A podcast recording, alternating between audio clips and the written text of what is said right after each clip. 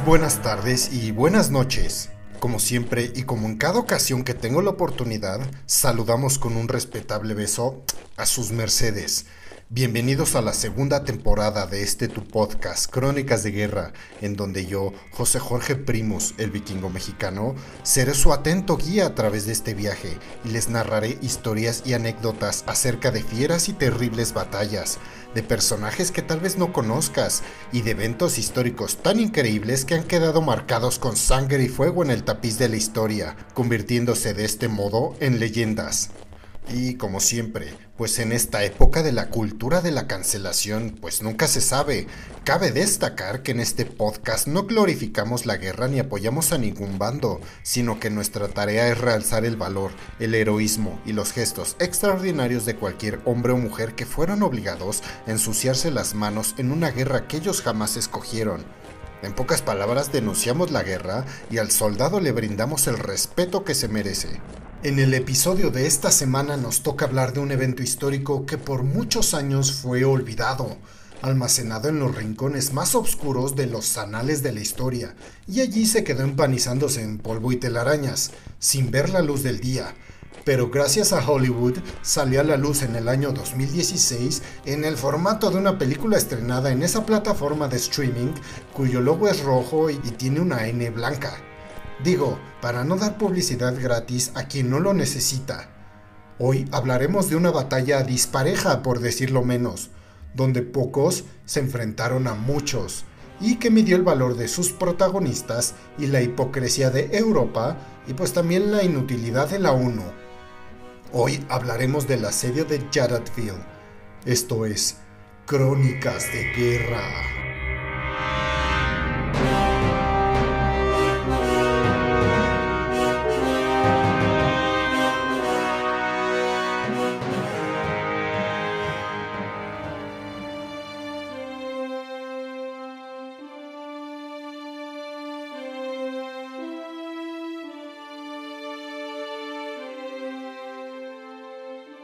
Esta batalla, conmemorada con una película estrenada en el año 2016 en la plataforma de streaming esa de logo rojo y con una N blanca, el asedio de Jadotville, así como la historia de la República Democrática del Congo desde los años 60, forma parte de una desafortunada serie de eventos bélicos, trágicos, sanguinarios y duros para la humanidad en la historia contemporánea. Y aquí nos gusta no solo relatarles la batalla, sino las causas de la misma y todos los eventos que pasaron para que se diera el derramamiento de sangre. Así que si hemos de irnos por partes para explicar mejor por qué se dio el asedio de Jadotville y explicar qué demonios estaba haciendo una de las partes involucradas, entonces tenemos que empezar donde se empiezan las historias. Por el principio. ¿Érase una vez? No, no, no, aquí no empezamos con esas jaladas. Si recuerdan bien, durante la segunda mitad del siglo XIX, cuando las potencias hegemónicas europeas se dividían aquel delicioso premio llamado el continente africano, lleno de recursos naturales, una población que podían ser usados como obreros esclavos y una infinidad de posibilidades para el incipiente capitalismo, la Bélgica del genocida rey Leopoldo II se quedó con una región del África Central conocida como el Congo, el corazón de las tinieblas. Y de ese modo, durante décadas, el gobierno belga de Leopoldo II, quien era el propietario legal de aquella colonia, le confió la administración de la misma a una empresa subsidiaria, pero disque totalmente independiente de la corona, la Asociación Internacional del Congo fue la encargada de construir puentes, caminos y vías férreas, pero todo ello con el propósito de explotar y comercializar un producto natural en particular, la goma de caucho.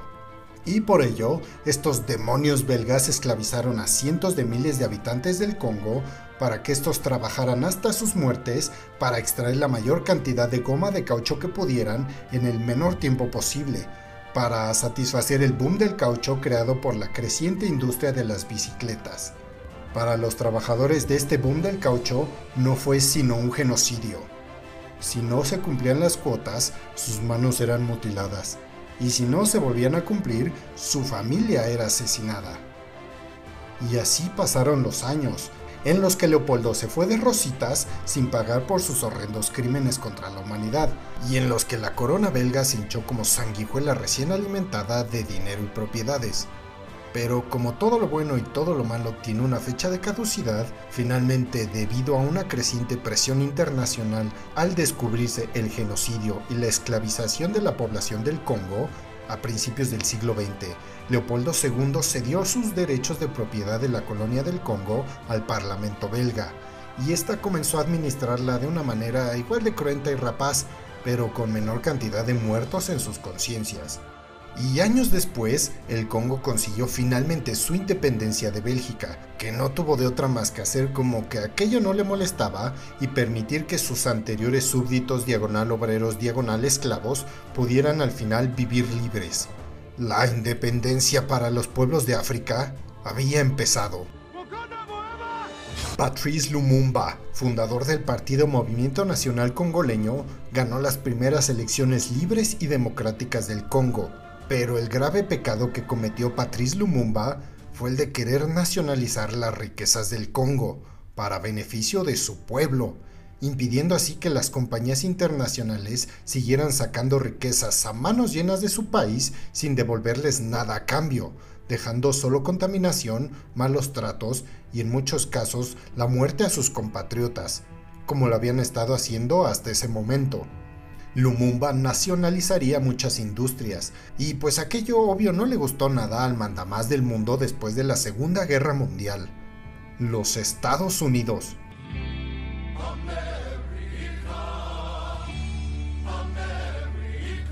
America.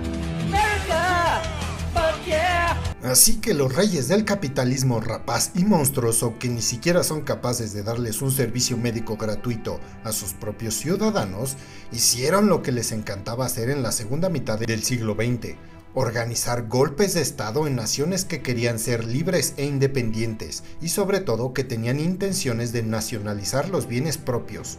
Patrice Lumumba tal vez sabía o tal vez no que el Congo fue el principal proveedor del uranio que Estados Unidos usó para bombardear a Hiroshima y a Nagasaki en los últimos días de la Segunda Guerra Mundial, pues la mina Shinkolobwe, cerca de Jadotville, había sido descrita en un informe del Proyecto Manhattan de 1943 como el depósito de uranio más importante descubierto hasta entonces en el mundo, y entonces Lumumba, con su objetivo de nacionalizar los bienes de la patria congoleña, le quitaría ese uranio a los Estados Unidos, así que estos ni tarde ni con sueño pronto hicieron apresar y asesinaron a Patrice Lumumba con su arma favorita para este tipo de crímenes, la CIA, y colocaron en su lugar a Joseph Kasabubu, el cual les daría carta abierta para que explotaran todo lo que quisieran, aunque al parecer su golpe de estado no lo planearon del todo bien pues el poder real lo sostenía el comandante Mobutu Sese Seko, un orgulloso pupilo y aprendiz de dictadores,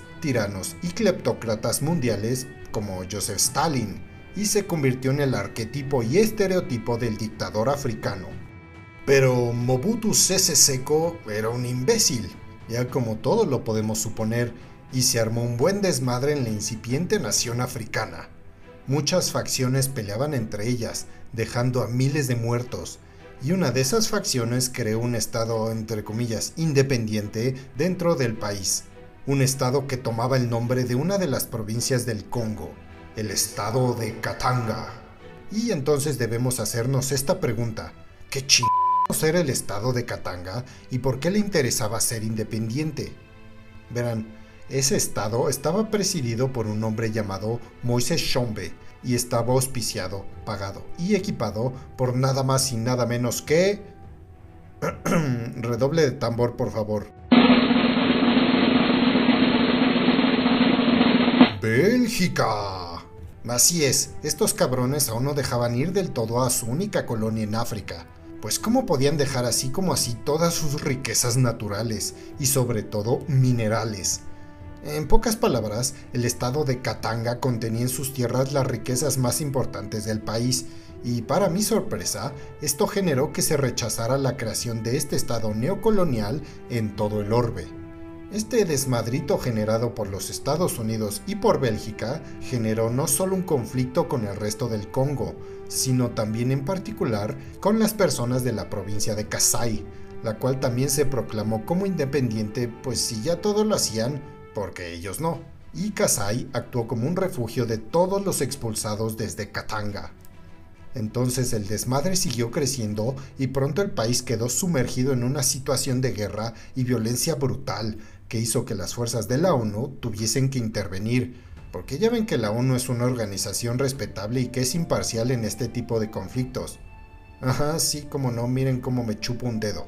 Y es en este momento cuando la ONU decide enviar a un contingente de cascos azules, soldados de todas partes del mundo que operan bajo la bandera de la ONU para asegurar la paz en zonas de conflicto, y en esta ocasión enviarían soldados irlandeses y en específico se envió a la Compañía A del 35 Batallón de las Fuerzas Irlandesas de las Naciones Unidas para encargarse de proteger a los civiles que morían por los cientos en medio de las llamas de la guerra civil que había estallado en el Congo. Entonces así fue como el 9 de septiembre de 1961 las fuerzas de la ONU, que en ese entonces tenía Doug Hammarskjöld como secretario general, lanzaron una ofensiva conocida como la Operación Mordor, en contra del Estado independiente de Katanga para poner fin a aquellos estúpidos juegos que Moises Shombe estaba realizando sin importarle la vida de miles de civiles congoleños que morían en la guerra civil, además de ayudar a la restauración de Katanga como provincia de la República Democrática del Congo.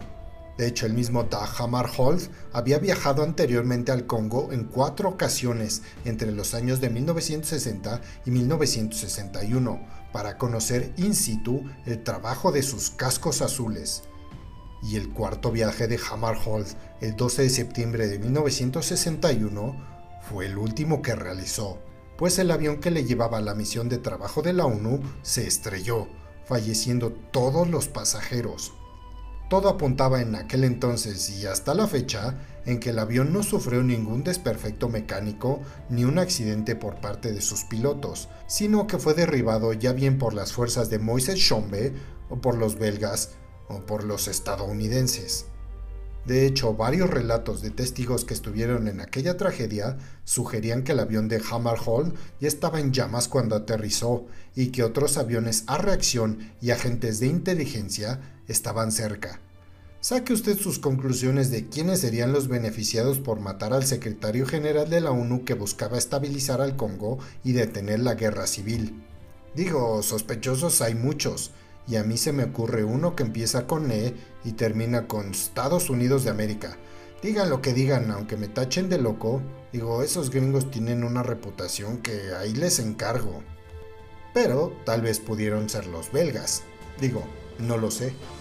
En fin, de acuerdo con el mandato del difunto secretario general, las fuerzas de la Operación de Naciones Unidas en el Congo habrían de mantenerse estrictamente neutrales en el conflicto, siempre protegiendo a la población civil como objetivo primario. Sin embargo, los líderes catanguenses, o catangueños, o sea como se diga, creían que los cascos azules no estaban allí para ser neutrales, sino para alinearse con el gobierno central congoleño, o sea, sus enemigos. Al poco tiempo del inicio de la Operación Mordor, los catanguenses iniciaron un contraataque hacia una unidad militar de la ONU aislada en el pueblo minero de Jadotfield, a unos 100 kilómetros de la base principal de la ONU que estaba estacionada en Lubumbashi. Unos 155 soldados irlandeses, denominados como Compañía A, habían sido enviados allí, como lo dijimos anteriormente, principalmente para asistir a la población civil, ya que el ministro de Asuntos Exteriores de Bélgica se había comunicado con el secretario general de Naciones Unidas para comunicarle que los pobladores belgas y locales estaban desprotegidos allí. Pero como veremos, esto fue hecho con mala leche y de forma gandalla y mañosa por parte de los belgas, que al parecer lo que tienen en hacer buenos guafes y chocolate, pues lo tienen de ojetes y traicioneros, pues al llegar a Jadatville, las tropas irlandesas no fueron bien recibidas por la población local, incluidos algunos belgas que vivían allí, que para sorpresa de pinches nadie, Estaban todos ellos más a favor de los katanguenses que de la ONU y querían separarse del Congo.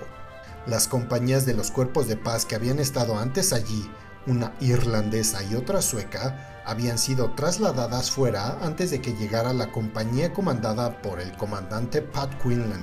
Así que estos llegaron solos, sin refuerzos, sin tropas amigas que les pudieran indicar las zonas peligrosas o darles retroalimentación, o simplemente decirles cuál era el baño que no se tapaba. Y entonces el sol salió por el este un 13 de septiembre de 1961 en el pueblo minero de Jaddotville. Los irlandeses de la compañía A de Pat Quinlan estaban alertas, pero ya llevaban un par de días allí y todo parecía en calma. Eso les hizo creer que había una aparente paz alrededor de Jaddotville y entonces se relajaron un poco. Como buenos irlandeses, eran católicos y aquel día decidieron ofrecer una misa al aire libre. Pero justo en aquel momento, las huestes de Katanga, que se componían de tropas mercenarias, soldados katanguenses, guerreros de la tribu Luba, rodesios, residentes belgas y hasta franceses, atacaron como un enjambre de langostas la base de las fuerzas de la ONU emplazadas en Jaddotville. Los atacantes, entre 500 y hasta 5000, según las muchas versiones que existen del asedio, que si nos vamos a un punto medio serían unos 3.000 atacantes, abrieron fuego de morteros y cañones de 75 milímetros que explotaban llenando el ambiente con un ruido ensordecedor y estallando contra el suelo, contra edificios donde se escondían los irlandeses y hasta con sus vehículos. Y también eran apoyados desde el aire por un avión de entrenamiento artillado Fuga Magister, que es un avión biplaza a reacción francés que además era el primer entrenador biplaza del mundo motorizado con un turboreactor para hacerlo volar a velocidades de más de 500 km por hora, y también estaban armados con dos metralletas Max 52 de 7.5 milímetros y que cargaban bombas subulares, y que curiosamente 50 de ellos le pertenecían a la Fuerza Aérea de Bélgica, y ninguna al Congo, que ni Fuerza Aérea tenían. Así que de nuevo saque usted sus conclusiones. Bélgica atacando a soldados de la ONU por tener un pedazo de pastel mineral del Congo. Mm, entonces tal vez Bélgica sí mató a Doug Hammarskjöld, el secretario de la ONU, y no los Estados Unidos. Mira, qué raro.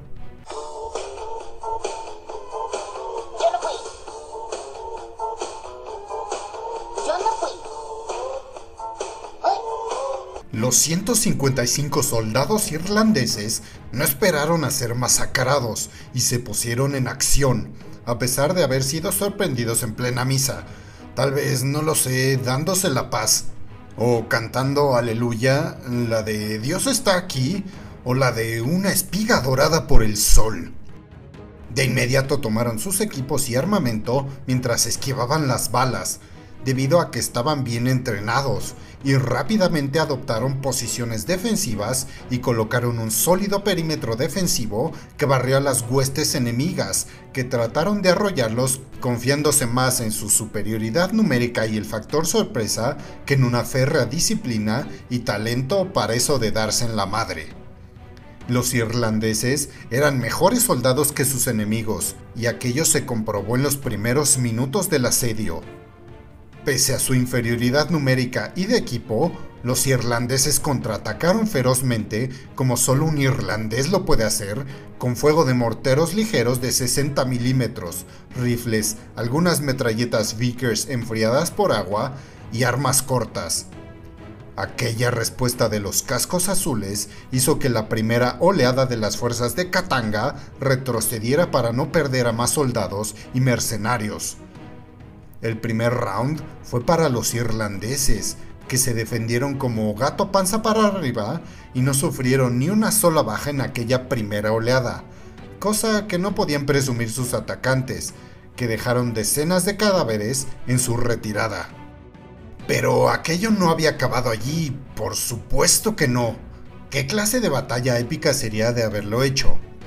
Las fuerzas de Katanga se reorganizaron pronto y volvieron a atacar en algunos minutos, pues aunque habían sufrido bajas, aún tenían superioridad numérica y de armamento, y eso a la larga tenía que hacer alguna diferencia. Pero la compañía A había eliminado a la mayoría de las posiciones de mortero y artillería de Katanga, incluido el cañón de 75 milímetros con su propio fuego de mortero de 60 milímetros. Como lo dijimos, puede que los katanguenses tuviesen más armas y más hombres, pero los irlandeses eran soldados entrenados y cada uno de ellos valía por 10 katanguenses. El fuego de mortero y las metralletas apostadas en las posiciones irlandesas de la ONU resultó preciso y eficaz como un bisturí. Según los informes dados después de la batalla, se observó a oficiales mercenarios disparando contra soldados katanguenses que huían al no poder ni siquiera derribar a un solo soldado irlandés y ver cómo estos mataban de forma metódica y disciplinada a los suyos. La batalla era desesperada y casi imposible de ganar, pero las fuerzas de Pat Quinlan no se darían por vencidos y venderían cara su derrota. Y de hecho, aunque ningún reporte lo menciona, porque obviamente esto es un estereotipo, no me importa, pues en mi mente, mientras los soldados de la compañía A luchaban por sus vidas, me los imagino con una sonrisa en sus rostros mientras esta música sonaba de fondo, como un excelso soundtrack.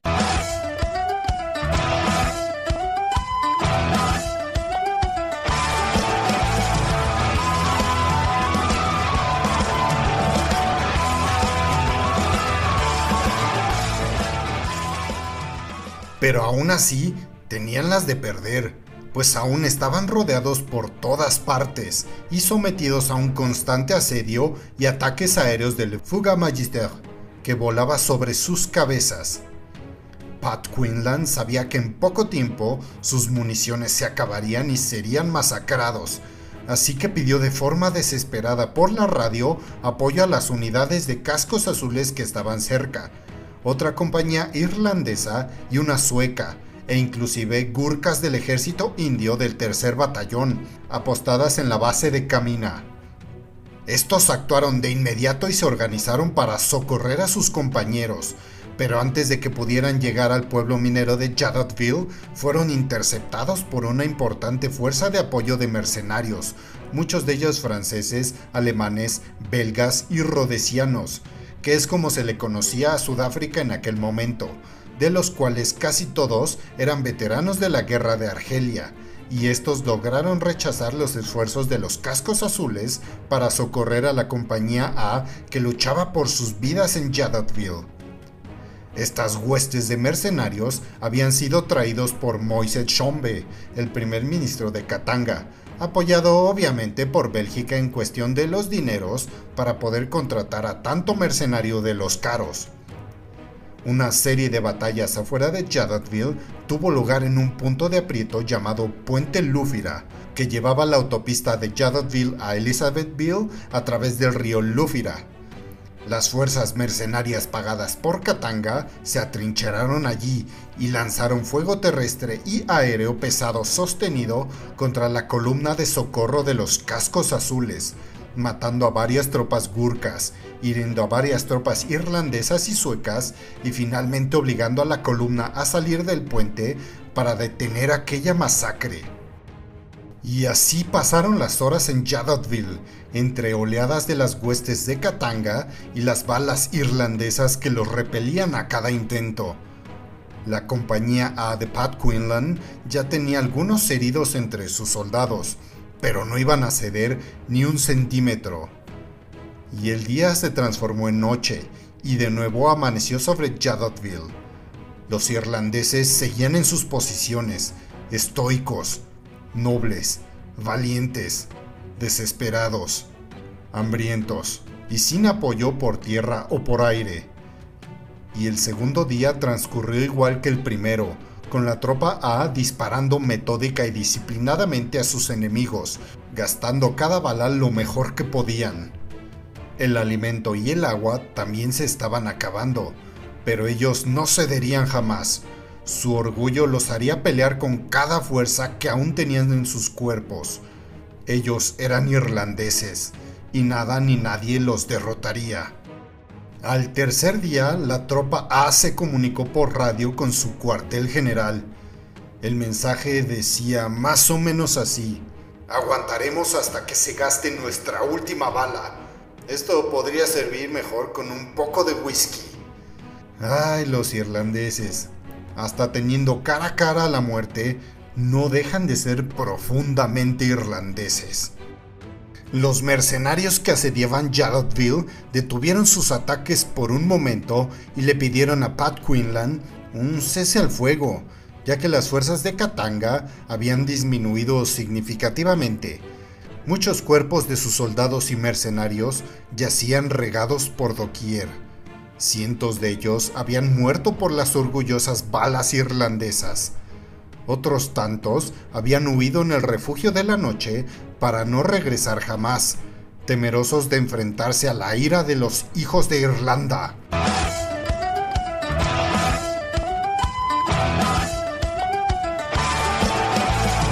En ese momento, su fuerza efectiva puede haberse reducido tal vez a 2.000 hombres o menos. Pat Quinlan lo meditó por algunas horas, pero finalmente, tras mucha ponderación, aceptó renuente el acuerdo, pues aunque no lo quiso admitir en aquel momento, tenía varios heridos y no tenían municiones ni siquiera para terminar aquel día. De haber continuado con la batalla, hubieran sido masacrados y todos ellos hubieran terminado muertos. Después del intenso combate de varios días, la compañía A sufrió siete heridos, ninguno de ellos de gravedad.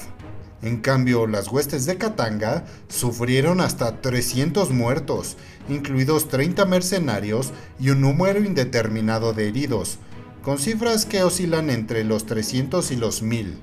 Sin embargo, durante aquel cese al fuego, Pat Quinlan no tuvo posibilidad de reabastecer de municiones, agua ni comida a sus hombres, y tampoco pudo enviar a los heridos a un hospital ni pudo recibir refuerzos además de que los vehículos terrestres y un helicóptero habían sido destruidos por el jet Fuga Magister.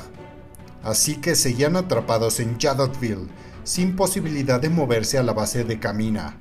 Seguían rodeados por las huestes de Katanga, aunque por el momento, estas no les disparaban.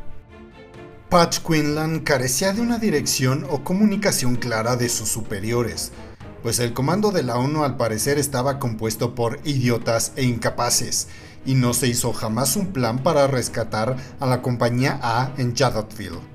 Y mientras tanto, las huestes de Katanga, ya más descansadas, abastecidos tanto de municiones como de agua y alimentos, además de contar con más refuerzos, dejaron de cumplir su propio acuerdo de cese al fuego y reanudaron el asedio a Jadottville.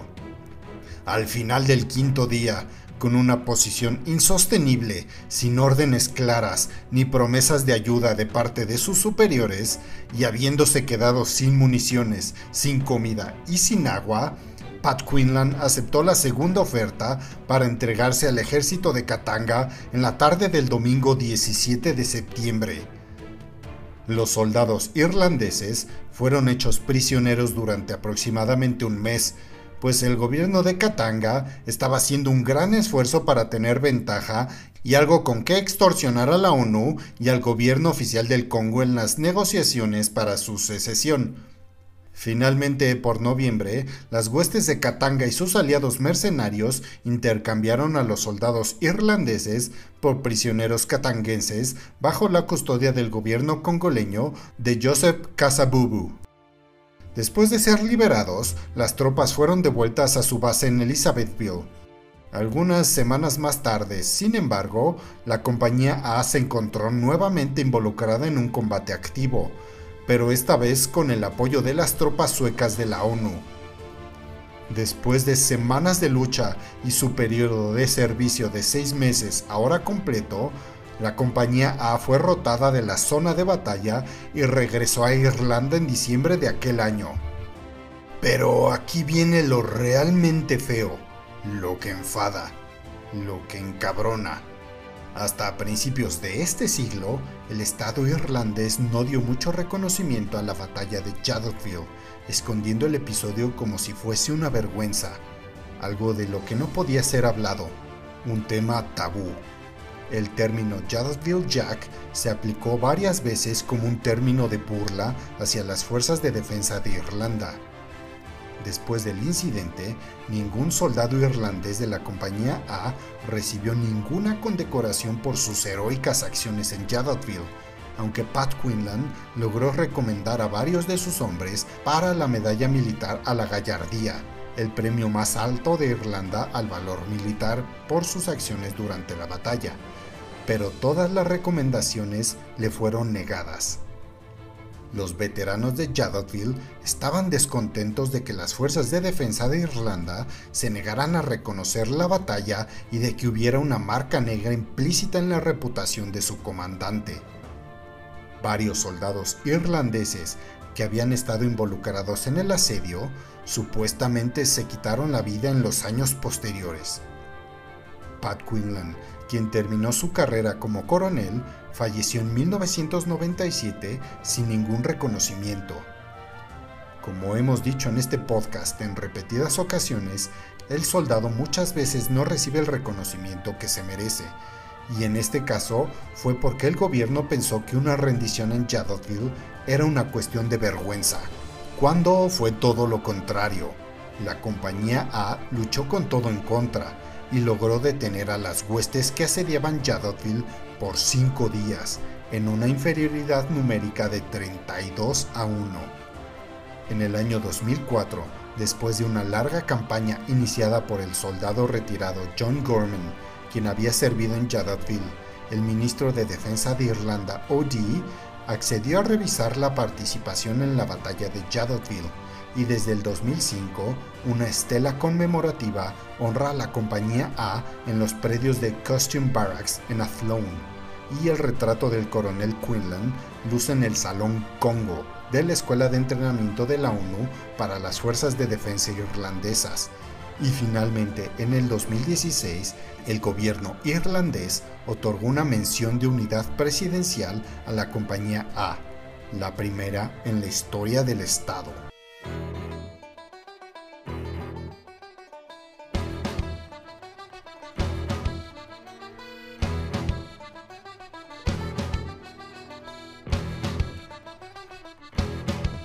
Y así se termina otro episodio de Crónicas de Guerra.